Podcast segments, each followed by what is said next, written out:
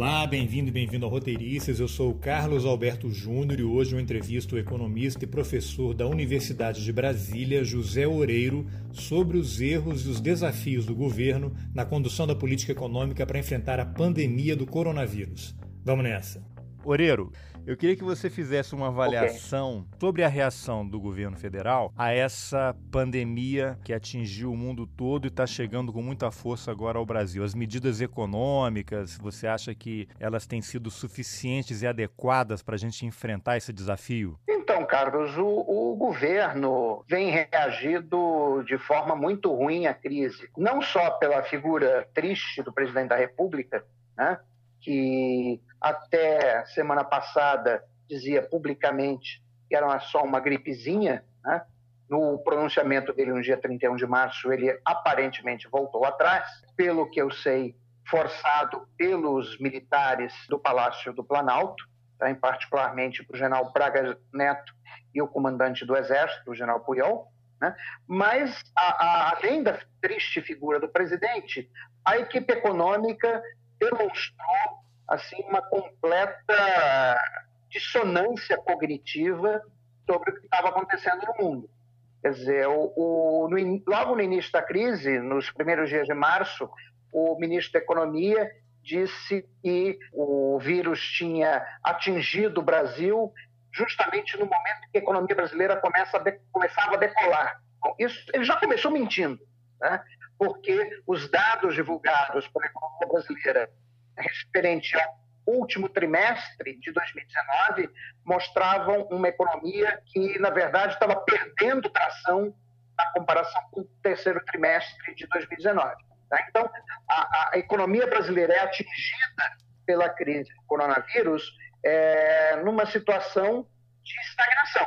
Tá? Isso é importante a gente ter é, na cabeça, porque é, é uma situação diferente, por exemplo, do que acontece com os Estados Unidos. Quer dizer, nos Estados Unidos, a crise do coronavírus pega a economia americana praticamente em pleno emprego né? e crescendo a uma taxa que é, anualizada daria em torno de 3%. Então, a equipe econômica mostrou assim um autismo, né, uma dissonância cognitiva.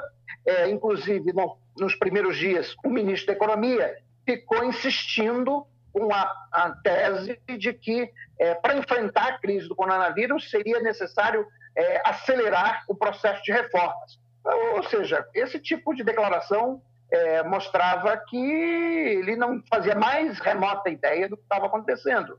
Quer dizer, a, a reforma administrativa né, e, e as PECs né, é, dos fundos públicos, a PEC emergencial, etc., iam justamente na direção contrária às políticas necessárias para enfrentar o, o coronavírus, como a gente está vendo está sendo adotado em todos os países do mundo, são políticas que combinam transferência de renda em escala colossal e também aumento do gasto público, seja para dar um financiamento mais robusto para os sistemas de saúde, seja para o governo poder bancar parte significativa da folha de salários do setor privado, como é o caso do Reino Unido. Né? O primeiro-ministro Boris Johnson anunciou que o governo britânico é, pagaria até 80% dos salários do setor privado, e os Estados Unidos, é, na semana passada, aprovou um pacote de estímulo fiscal da ordem de 2 trilhões de dólares, e ontem foi anunciado que, além desse pacote de 2 trilhões de dólares, o governo americano estava estudando um, outro pacote de igual valor para o pós-crise, que seria um pacote para financiamento de obras públicas, porque a expectativa que os governos dos países envolvidos têm é que, mesmo passados os efeitos da crise, mesmo que sejam removidas as, as restrições de locomoção e aglomeração de pessoas, no pós-crise a, a demanda por bens e serviços vai estar muito fraca porque muitas pessoas vão ter perdido seus empregos durante a crise, muitas empresas, mesmo com todo o pacote de ajuda, terão falido, e aí a, a demanda vai estar muito fraca, por isso os governos vão ter que é, é, estimular as economias também por intermédio de pacotes de investimento público que são colossais. Bom, é, dado esse cenário, o que a gente observa na equipe econômica do governo, principalmente o Paulo Guedes, mas não é só o Paulo Guedes, eu acho que também são os outros secretários, talvez faça uma pequena exceção no Mansueto, né? mas o que a gente vê na equipe econômica é, é assim, eles não perceberam que o mundo mudou, né? que as circunstâncias mudaram e que, portanto, aquela agenda econômica que essa equipe tinha né, em 2019, que era uma agenda que tinha basicamente dois pés, é, ou dois vetores, a privatização de empresas e o ajuste fiscal, essa agenda ela simplesmente não é a agenda adequada, não só para 2020, mas como para 2021, 2022. Eu assisti uma live sua recentemente, aí em cima disso que você falou, que a agenda do Paulo Guedes não é a agenda que o Brasil precisa no momento. Você começou a detalhar um pouquinho, queria que você avançasse Sim. mais, mas essa agenda dele, se ela não serve para 2020, também não serve para 2021, talvez 2022, mas ela já servia em 2019, o Brasil de 2019, sem a pandemia, precisava disso que o, o governo estava propondo e começado a fazer? Não, não precisava. Na verdade, a agenda de, de ajuste fiscal que o governo tinha proposto em 2019, final de 2019, no caso, com a, a PEC dos fundos públicos e a PEC emergencial, ela ia no sentido contrário ao que o Brasil precisava. Quer dizer, o, o Brasil ele, se, ele sai da crise né, de 2014, 2016, no início de 2017, mas o que a gente observa de 2017 até 2019 é uma economia crescendo um ritmo muito baixo. Na verdade, se a gente pegar a média do crescimento da economia brasileira de 2017 a 2019, dá 1,2% ao ano. Você mencionou é, Sim. essa agenda proposta no fim de 2019, mas eu queria que você avançasse um pouquinho mais, falando no começo de 2019, quando o governo assumiu, Paulo Guedes veio com Sim. uma agenda. Eu pergunto lá atrás, desde a campanha, quando eles. Sim. Bom, desde a campanha nem dá para dizer, porque eles fugiram todos de todos os debates, então a população não sabia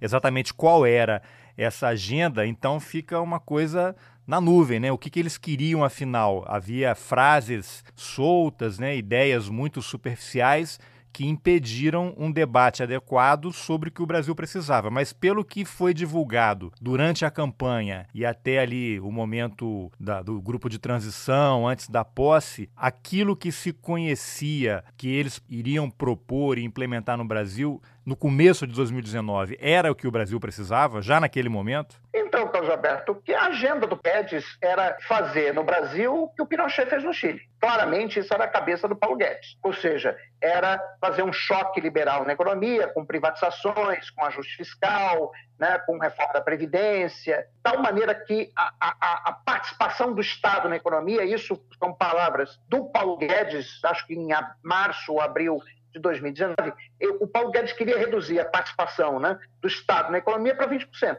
que era a participação do Chile. Ou seja, no fundo, o que o Paulo Guedes se propunha, e ele achou que a eleição do Bolsonaro tivesse sido uma chancela do povo brasileiro para esse projeto, o que ele achou, o que ele queria fazer era destruir o Estado do bem-estar social brasileiro, é que foi instituído pela Constituição Federal de 1988. Esse era o projeto do Paulo Guedes. Às vezes não, ficou muito, não ficava muito claro que era isso que ele estava querendo, mas para mim foi emblemático, se não me engano, foi em abril, que ele disse que toda vez que a carga tributária passava de 20%, virava o quinto dos infernos. Tá? Eu lembro que nessa época eu até cheguei a fazer um post no meu blog, onde eu fiz um levantamento da carga tributária nos países da OCDE, e aí a gente observa, pela carga tributária dos países da OCDE, que a carga média de impostos dos países da OCDE era equivalente à do Brasil. Quer dizer, na verdade, o Chile era um ponto fora na curva, era o Chile e o México que realmente tinham cargas tributárias muito baixas,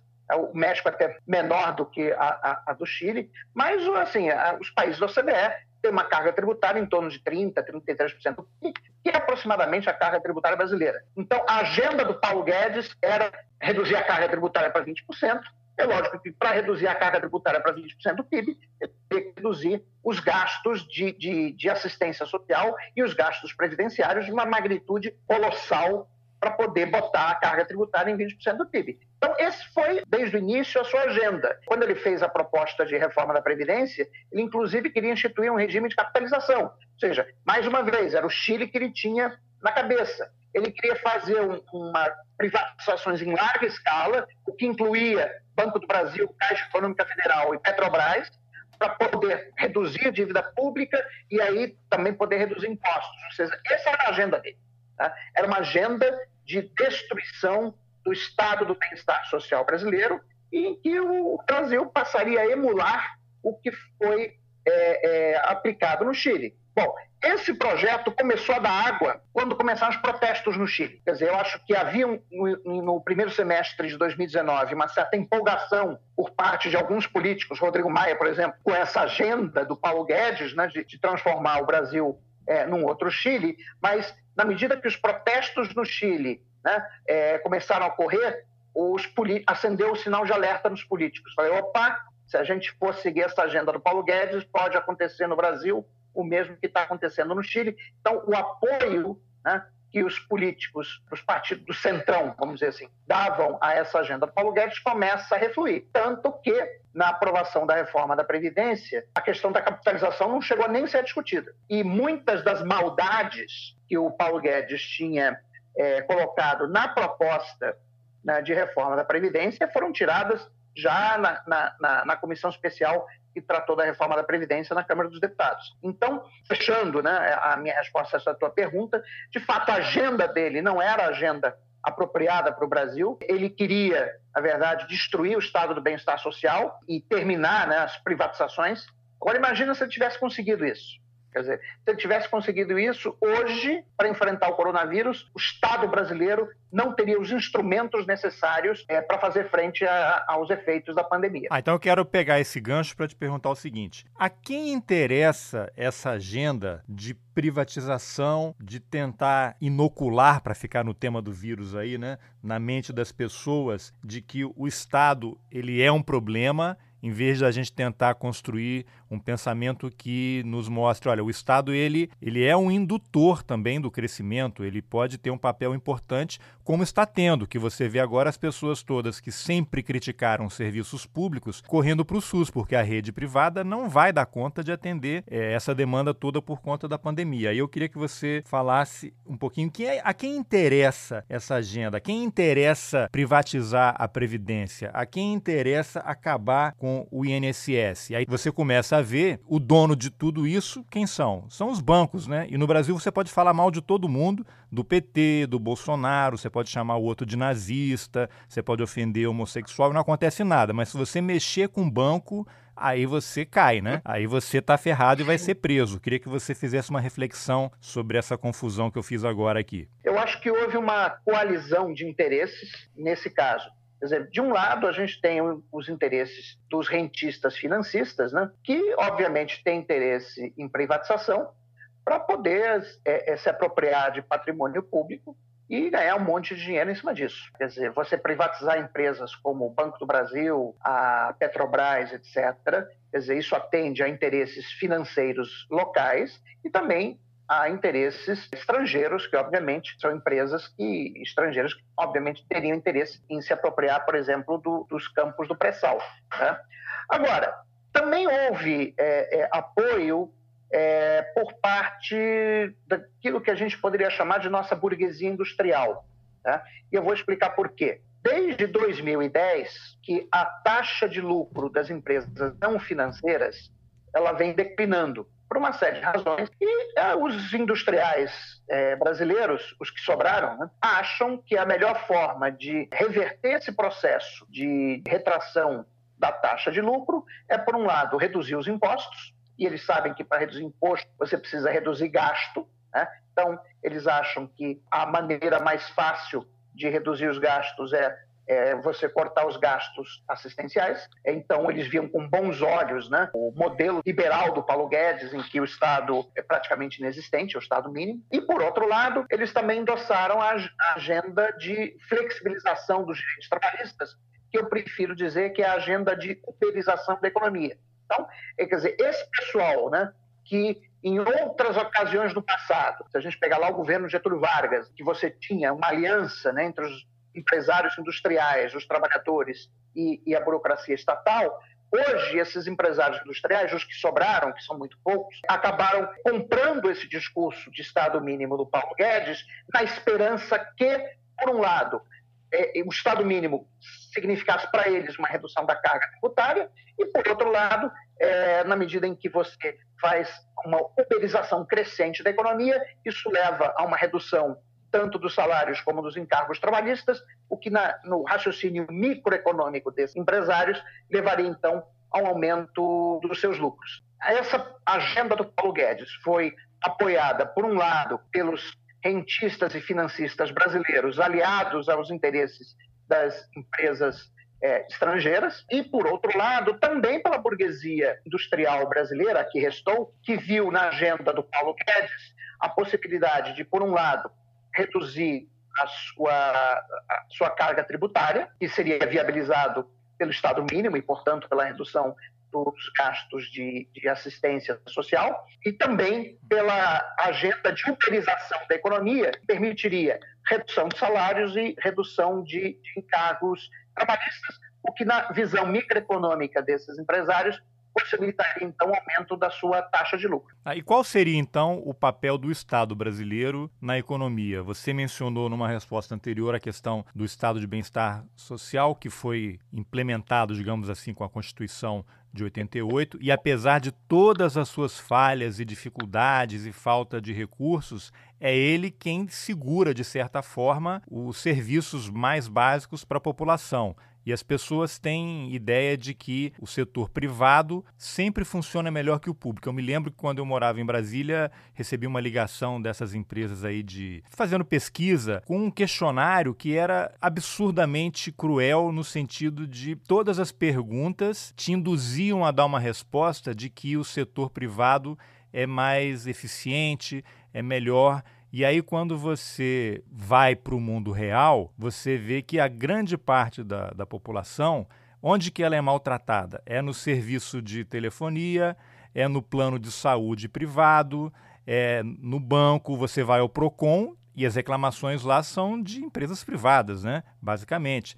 Então, eu queria uma, uma reflexão sua. Qual é o papel que o Estado deve ter na economia e na vida das pessoas? Mas, é lógico, isso aí sempre dá margem para uma radicalização, uma discussão ideológica, mas se a gente fosse muito prático e objetivo, qual seria a reflexão mais interessante em relação ao papel do Estado na vida do cidadão? Então, eu acho que se a gente quer uma resposta para essa pergunta, a melhor coisa é ver o que o, ocorre nos países envolvidos, naturalmente, nos países europeus e no Japão. Quer dizer, o, o Estado nesses países desempenha, por um lado, um papel de Estado do bem-estar social, Quer dizer, você tem os sistemas de saúde público são excepcionais. O único caso é, negativo é os Estados Unidos, que os Estados Unidos é o único país envolvido do mundo que não tem um sistema de saúde universal e agora eles estão pagando um preço bem alto por causa disso. O papel do Estado ele é, é fundamental né, nessa rede de assistência e de proteção social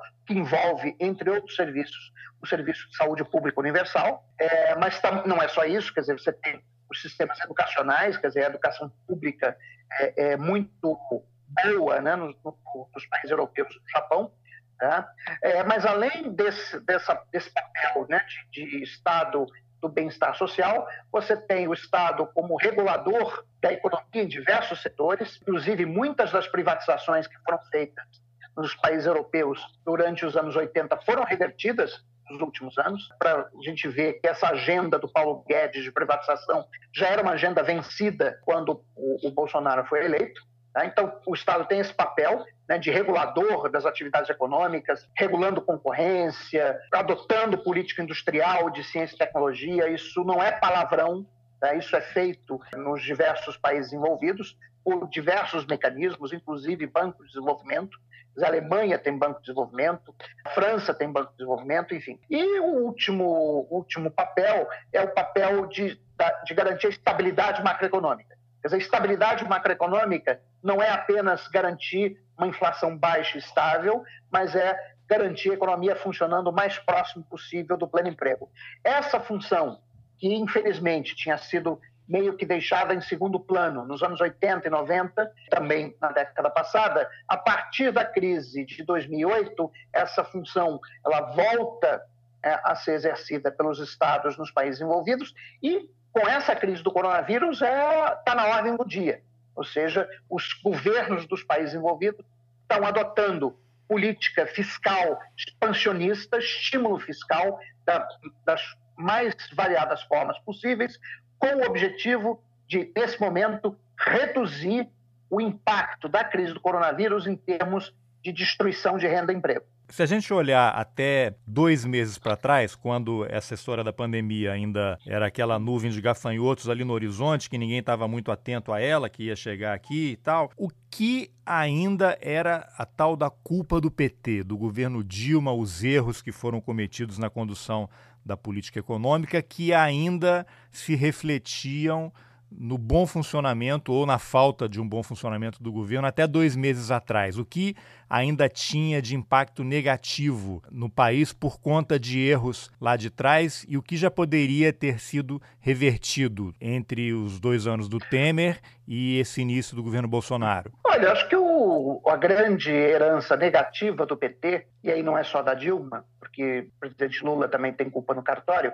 foi a desindustrialização da economia. Quer dizer, desde 2005, que a participação da indústria de transformação no PIB ela tem declinado. A Dilma até tentou, de forma atabalhoada, é, reverter esse processo, mas não conseguiu. Só para você ter uma ideia, em 2005, a indústria de transformação respondia por 17% a 18% do PIB. Tá? Ano passado, a indústria de transformação terminou respondendo por menos de 11% do PIB. Então, você tem aí, num período de 15 anos, ou 14, 15 anos, uma queda de participação da indústria de transformação no PIB da ordem de 6, 7 pontos percentuais, que é muita coisa. E quem ocupou né? esse lugar? Dizer, é basicamente o setor de serviços, que é justamente o setor que é mais vulnerável à, à pandemia do coronavírus. Né? Porque, por que, que o setor de serviços é mais vulnerável?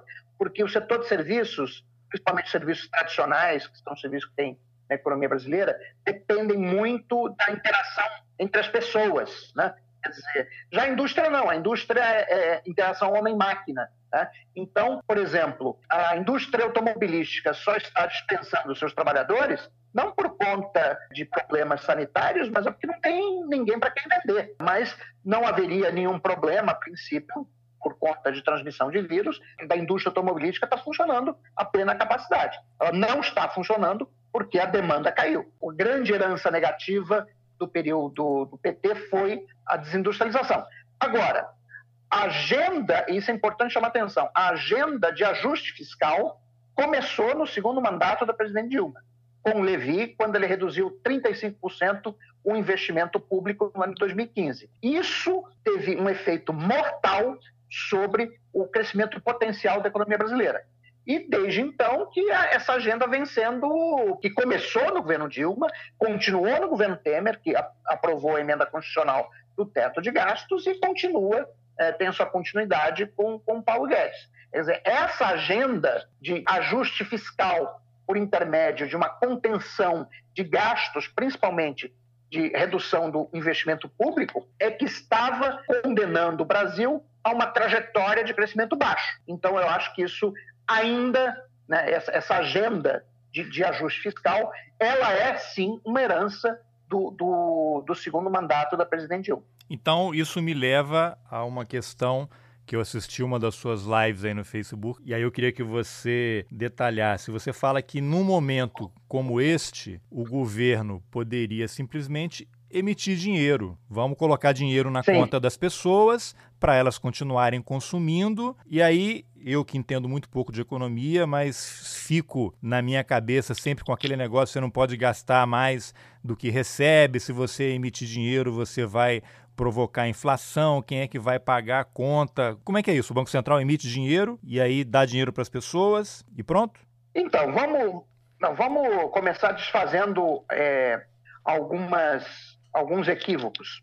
Quer dizer, o primeiro equívoco é o que eu chamo de economia da Dona Maria. Quer dizer, é você fazer uma analogia entre as finanças da Dona Maria e as finanças públicas.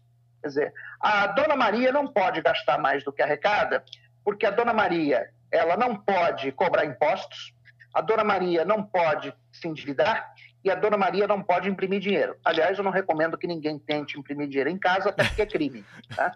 É, o, monopólio, o monopólio de emissão de moeda é, é do Banco Central do Brasil.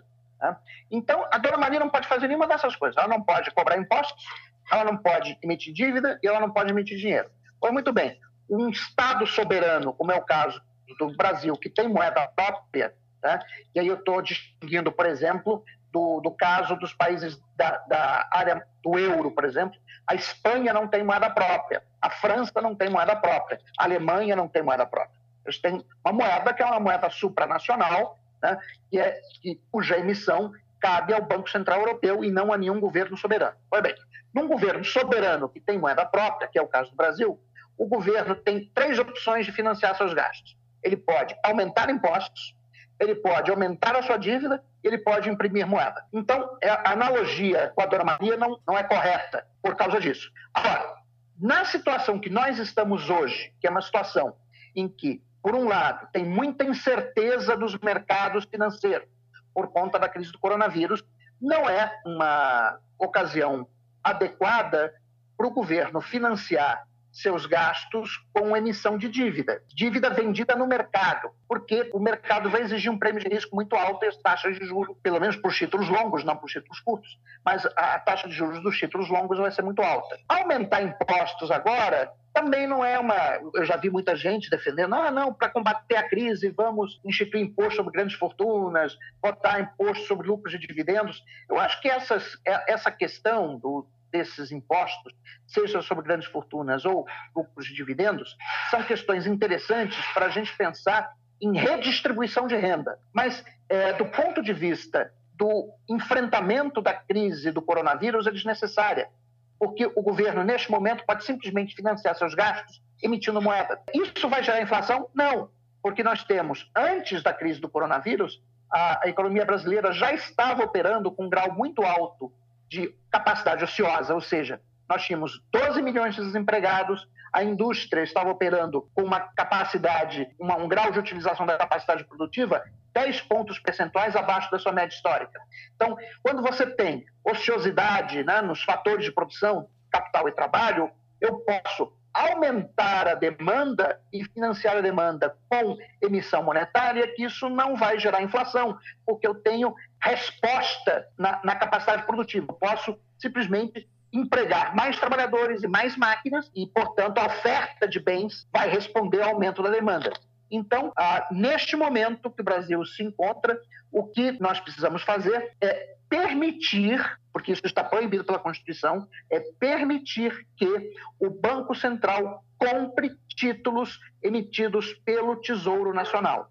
O que significa dizer permitir ao Banco Central fazer o financiamento monetário do Tesouro Nacional você tem que mudar a Constituição, porque a Constituição proíbe o financiamento do Tesouro pelo Banco Central. Você precisa mudar a Constituição. Já tem uma PEC sendo analisada no Congresso Nacional, em que o Banco Central poderia, se a PEC for aprovada, comprar títulos públicos e privados em escala ilimitada. Mas há ainda muitas resistências dentro do Congresso Nacional. O presidente Rodrigo Maia, por exemplo, quer limitar a capacidade do Banco Central de comprar títulos privados, mesmo a capacidade de comprar títulos públicos estaria restrita só ao mercado secundário. Eu acho que tem que ampliar, inclusive, para o mercado primário, para que o Tesouro possa vender diretamente títulos para o Banco Central. Eu acho que isso é fundamental nesse momento. Isso é a PEC que dá poderes emergenciais ao Banco Central. Exatamente, é a PEC que dá poderes emergenciais ao Banco Central.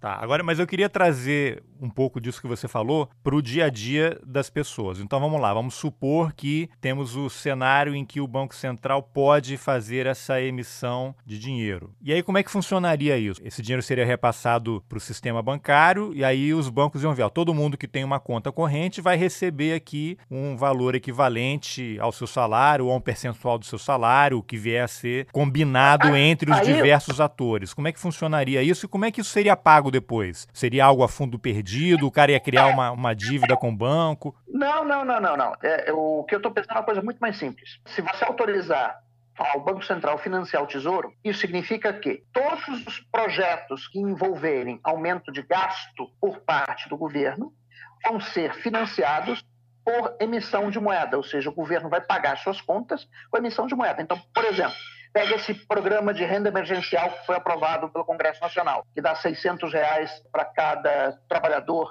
do setor informal da economia durante três meses. Né?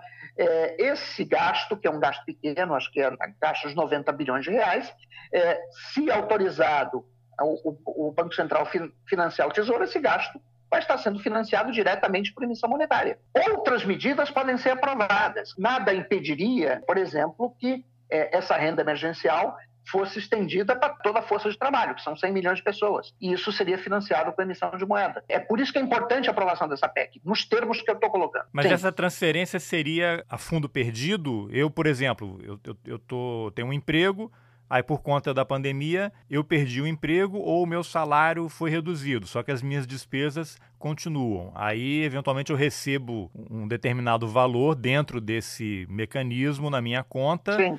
E aí, como é que. Depois eu tenho que pagar? Isso vai ser um empréstimo? Como é que funcionaria não, isso? Não, não. A renda, a renda emergencial é renda, é transferência de renda direto, não é empréstimo. Quem receber, no, no, nos termos do projeto que foi aprovado no Congresso Nacional, as pessoas vão receber, as famílias, no caso, que é, o projeto é, foi aprovado em termos de famílias, as famílias vão receber uma renda emergencial que varia de 600 a 1.200 reais por mês durante três meses. Esse, esse dinheiro é, é, vai, vai ser depositado na sua conta e, assim, é fundo perdido, você não tem que devolver nada. Não, isso para a população de baixa renda que está é, amparada, digamos assim, por esses programas sociais. Mas eu digo assim, no conjunto da população, as pessoas não estão e têm emprego. Como é que funcionaria para o resto da, do país? Ah, então, aí tem a medida provisória, né, que foi editada pelo governo, em que as empresas privadas podem fazer uma redução de 25%, 50% ou 70% da jornada de trabalho e o governo faz um complemento com base no seguro-desemprego. Eu acho que essa proposta do governo pode ser melhorada muito, de forma a, a você reduzir a perda de renda para os trabalhadores do, do, do, setor privado. Tá? É, mas, para isso, você vai ter que aumentar muito o volume de dinheiro alocado para esse tipo de política e, por isso, que é necessário é, você dar é, autorização para o Banco Central financiar o Tesouro diretamente com a emissão monetária. Porque para que a, a renda é, dos trabalhadores, digamos, né, de, que ganham de 3 a 10 salários mínimos, seja preservada ao máximo, você vai ter que alocar muito mais dinheiro do que o que está previsto nessa medida provisória. Tá, e você acha que esse momento ele abre uma janela de oportunidade muito interessante para se discutir, eventualmente implementar de forma definitiva um programa como aquele de renda básica de cidadania que o Eduardo Suplicy, ex-senador, atual vereador em São Paulo, vem defendendo há tanto tempo? Então, é assim, eu acho, eu sou um pouco crítico da, da, do programa de renda mínima de caráter permanente. Tá? Eu acho que o que nós precisamos ter no Brasil é um programa de garantia de emprego, quer dizer, como que é a proposta do senador Bernie Sanders lá nos Estados Unidos. Eu acho que a renda mínima tem que ser dada para as pessoas que não têm condições de trabalhar. De uma certa forma, você já tem uma versão da renda mínima no benefício de prestação continuada. Que o governo queria acabar, pois é. reduzir, é. estrangular as pessoas. Exatamente, exatamente. Mas o Congresso Nacional já aprovou mudanças no critério de elegibilidade do benefício de prestação continuada, quer dizer, é, na verdade, o critério agora vai incluir um número maior de pessoas. Então, eu acho que o, BPC ele é, é, já cumpre o papel de dar uma renda para aquelas pessoas que, por uma razão ou outra, não conseguem se inserir no mercado de trabalho. Agora, para aquelas pessoas que têm condições de trabalhar, o melhor programa é o programa de garantia de emprego. Como é que funciona esse programa? Esse programa funciona da seguinte maneira: eu crio uma agência governamental que vai oferecer emprego a um determinado salário para todas as pessoas que estejam dispostas a trabalhar. Então, se um indivíduo não consegue emprego no setor privado, ele tem sempre a opção de é, obter esse emprego né, nessa agência estatal é, é, de empregos. Então, é, é, eu acho que, do ponto de vista da, da cidadania, é algo mais digno. Ou seja, é, eu, eu não vejo com bons olhos você dar uma, uma renda para as pessoas que têm condições de trabalhar. O que eu acho justo e humano e digno é você dizer para as pessoas: todos aqueles que estiverem dispostos a trabalhar e não encontrarem emprego no setor privado, podem ter certeza que terão emprego no setor público. O Paulo Guedes vai adorar essa proposta, né, de criar uma estatal para poder gerenciar isso, né?